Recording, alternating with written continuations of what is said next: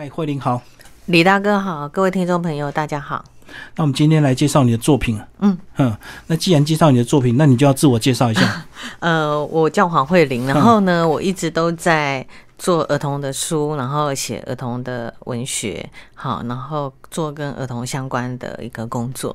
嗯，然后这个搭配的这个呃图画创作，郭金生老师是帮我们介绍一下。嗯，郭金生老师呢，他原本是呃小学老师，然后这前几年退休了。那他一直都在从事纯艺术的水彩画的创作，然后每年大概都定期有呃，就是大概两次的一个个展。好，所以在水彩纯艺术的水彩画界是非常有名的一位呃画家。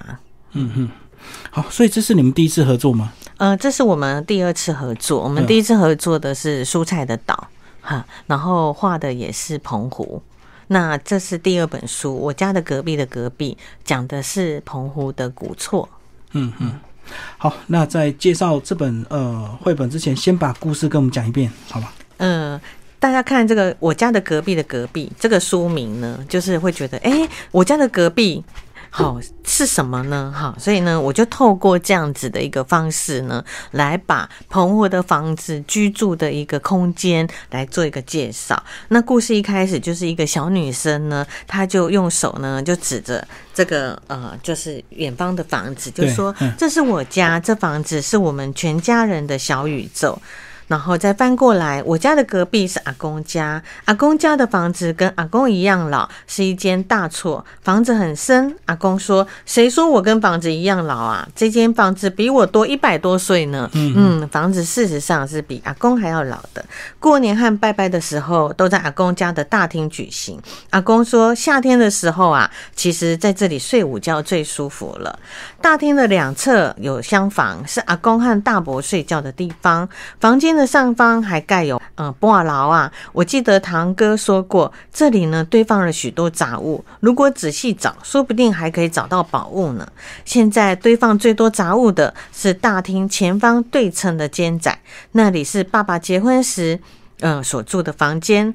当时阿公跟爸爸说，要盖一间房子啊，必须先先。担三年的老古时，爸爸说：“我可是很努力的工作了许多年，才买了现在住的房子。要成家立业，真的是一个很辛苦的事情。”阿公家的隔壁的隔壁的隔壁的隔壁是妈妈的娘家。妈妈说：“你外公的房子有很多的巧思，连墙面都跟人家不一样哦。你可以仔细的找找看，还有哪些地方很特别。我每次去都在房子里面有新发现。”外公家的外面有一口水井，外公说水源很重要，但是并不是每个人家里都有能力建造水井，所以我们家的水井故意盖在屋外，可以让村里的人也一起来使用。外公家的隔壁的隔壁是阿娇家，他家的祖先曾经当过官。阿娇说：“你怎么知道我家的祖先曾经当过官啊？”哎，看屋檐上的两端翘起的燕尾啊。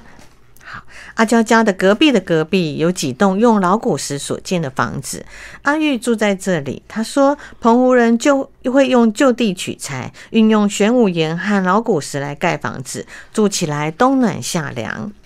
阿玉家的砖坪是铺晒鱼干、菜干、花生等作物的好地方，有时候他们也会聚集在那里乘凉、赏赏月。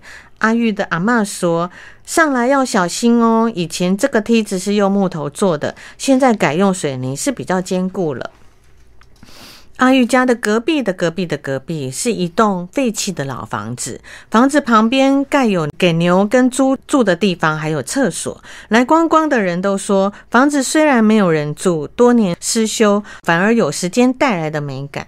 老房子的隔壁的隔壁的隔壁，好多的隔壁，屋里屋外长满了花花草草，人离开了，有不一样的风景。天人菊在艳阳下兴高采烈的绽放，菜宅里的蔬果肥沃丰收。我家的隔壁的隔壁的隔壁的隔壁的隔壁是另外一个村，隔壁村的隔壁村的隔壁村又有另外的一个隔壁村。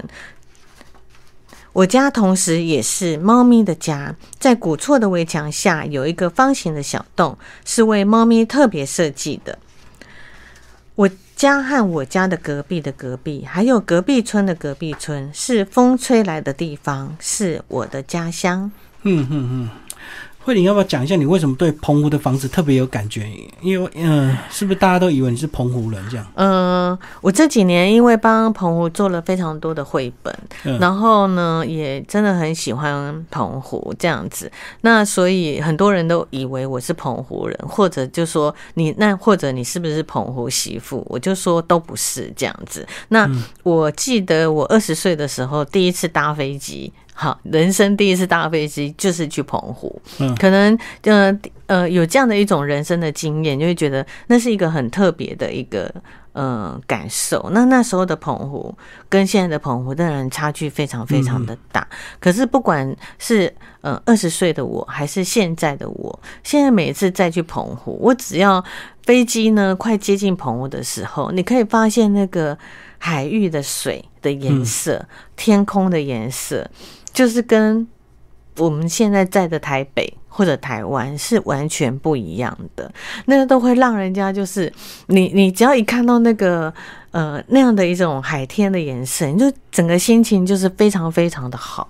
虽然澎湖它没有什么树，没有什么遮蔽物，就是阳光真的非常非常的大，然后很晒，冬天的时候风也很大，可是呢，它就是有一种就是让你觉得很。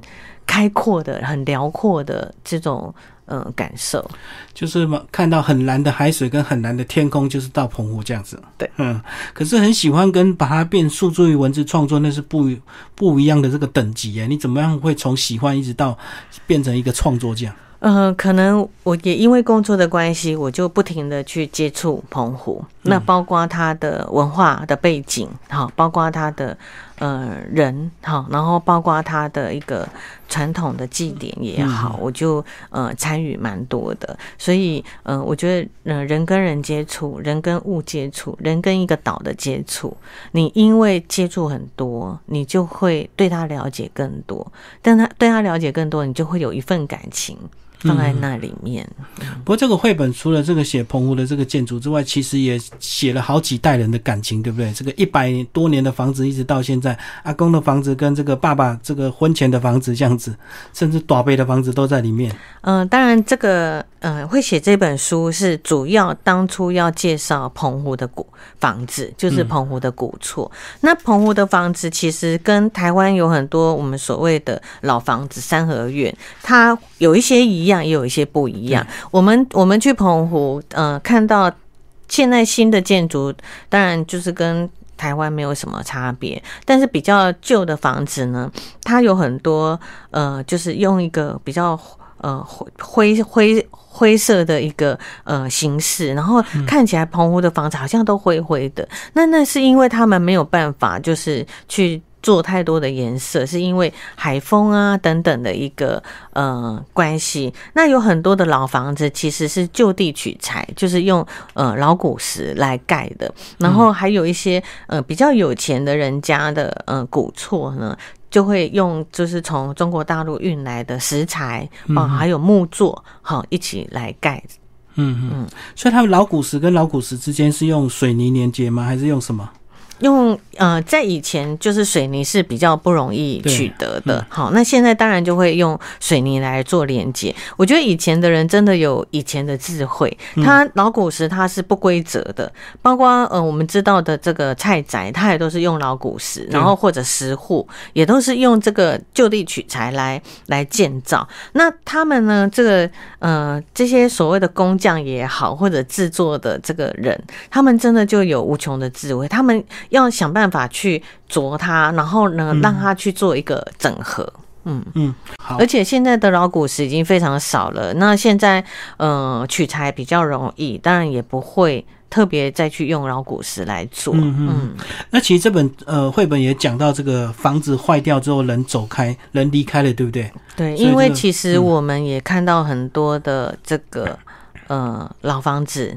就是废弃的房子，然后废弃的房子，澎湖很有趣，就是他们有很多的老房子废弃了，他们并不想卖掉，嗯或者就是可能真的离开到台湾各其他的地方去做发展，那个房子就年久失修，然后有的就倒塌了，所以就杂草丛生。那我听他们讲，他们不会卖掉的原因，因为卖掉就是在整个村里就会很丢脸，就会嗯说哎、就说那些那个是撩贝亚干，就是说，嗯呃，已经败家，所以呢才会卖，把主厝卖掉。所以很多老房子其实是年久失修。我我做的，我写的第一本澎湖的绘本应该是《笃行石村》。嗯，笃行石村现在又跟呃十几年前我在写笃行石村的时候完全不一样了。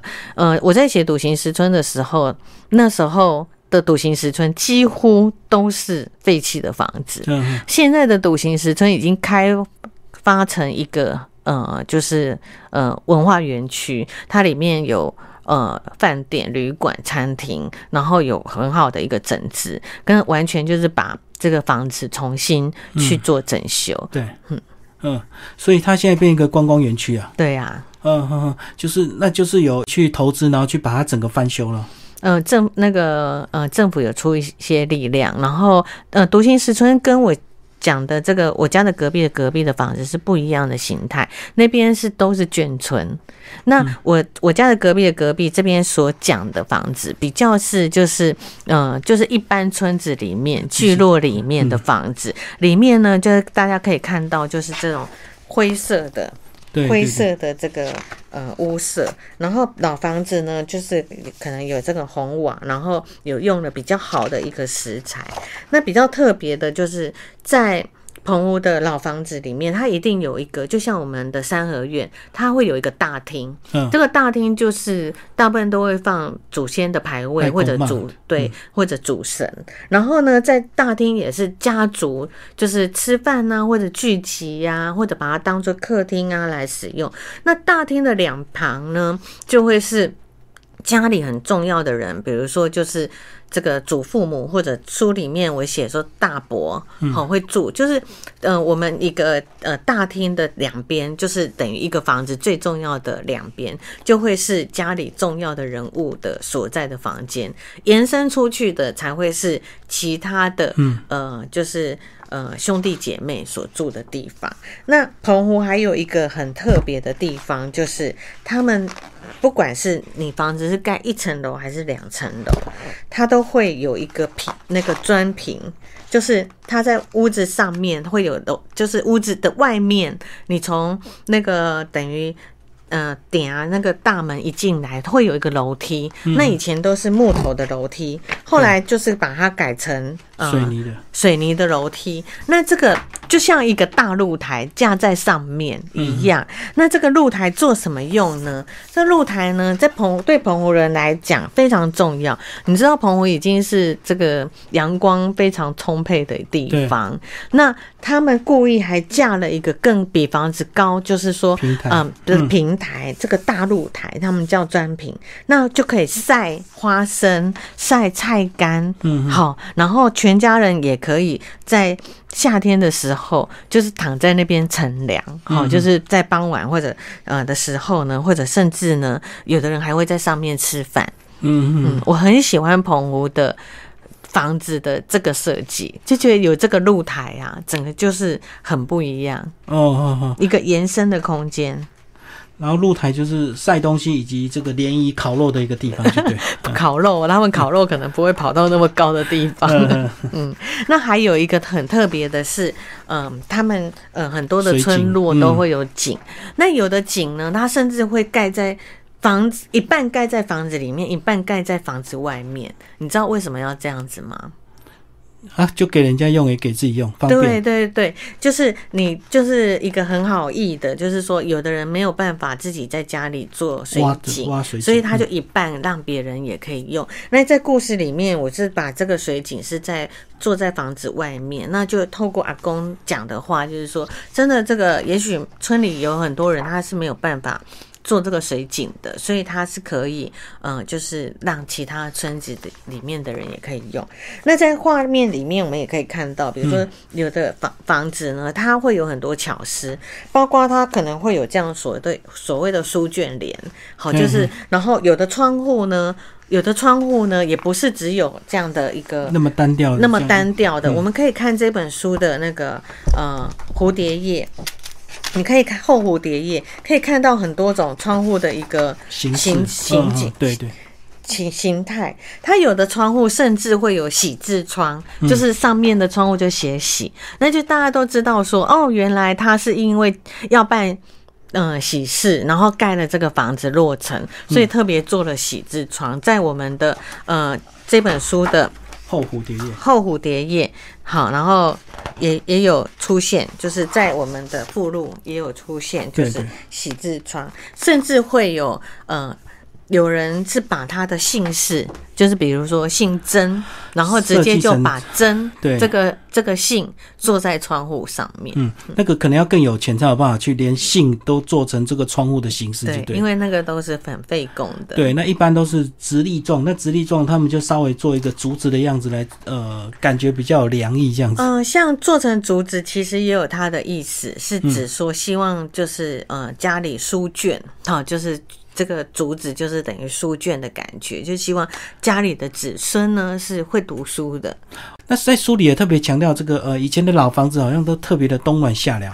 以前的棚屋的房子，因为用老古石或者就地取材，然后嗯有很多呃石做的部分，所以它其实是非常凉快的。纵使在是在夏天，但是棚屋的房子，呃，因为冬天风很大，嗯然后又有延雾，就是海海带来的延雾，所以他们的门跟窗户都会做的特别小。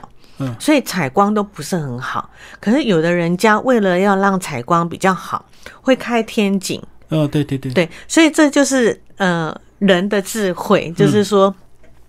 他要在怎样的环境盖怎么样的房子，因应那个地方，嗯，然后适应那个地方，然后适合人居住。那今天非常谢谢我们的文字呃作者黄慧玲为大家介绍她的这个呃绘本作品《我家的隔壁的隔壁》，然后连经童书出版，谢谢。谢谢。